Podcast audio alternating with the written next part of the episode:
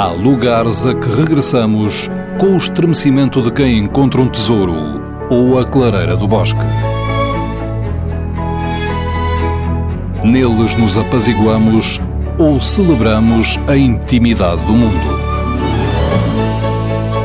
Lugares Secretos. Uma proposta de Fernando Alves com edição sonora de Alexandrina Guerreiro e Erlander Rui. Francisco José Viegas, escritor e editor, Lisboa. Eu tenho um lugar especial que fica a bastantes quilómetros de Lisboa, mas é o lugar ao qual eu recorro muitas vezes, várias vezes por ano.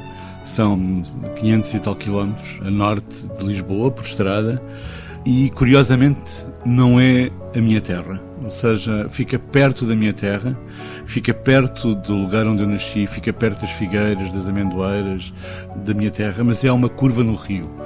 Isto pode parecer um bocadinho absurdo, porque o que é que uma pessoa vai fazer um lugar igual a 500 outros ou, ou a lugares que 500 outras pessoas também poderiam escolher? Mas é aquele lugar que me dá a visão do rio. Eu acho que quando eu morrer eu gostava de ser escondido à beira daquele rio que é o Douro. E então eu, eu vou para o, o Pocinho, que é a minha terra, e como se sabe é o centro do mundo.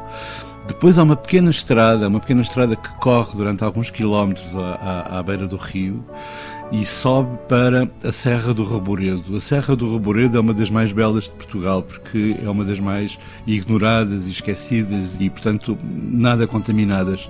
É uma serra que eh, constitui uma espécie de polígono estratégico porque dá acesso a Freixo Espada Cinta, a Moncorvo, a Barca d'Alva e ao Pocinho.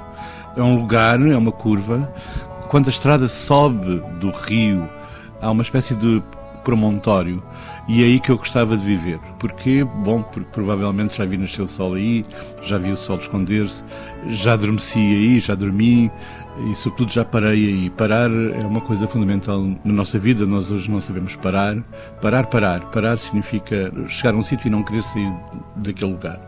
É um lugar inóspito, eu paro o carro a 200 metros aproximadamente e vou para um sítio onde há a vegetação que há ali, há zimbros, há amendoeiras, há oliveiras, há sobreiros, há pinheiros, há cedros e dali vê-se o rio todo. Não há mais nada à nossa frente senão o rio e, sobretudo, não há mais nada senão a outra margem do rio, porque a margem do lado de cá é uma margem visível, nós estamos pendurados sobre ela.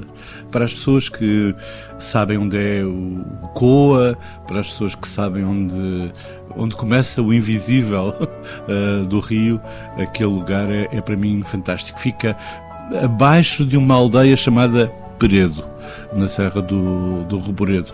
Eu descobri este lugar há muitos anos, ainda não sabia que um dia me ia tornar observador de árvores, que é uma, uma ocupação completamente eh, disparatada das pessoas que olham para as árvores, não querem nada delas, apenas olham para elas e tentam descobrir eh, o passado e tentam descobrir eh, de que forma é que a sua sombra é importante ou acaba por ser importante para nós. E aí é onde eu recupero a calma, recupero aquilo que eu quero recuperar e que às vezes nem sei o que é.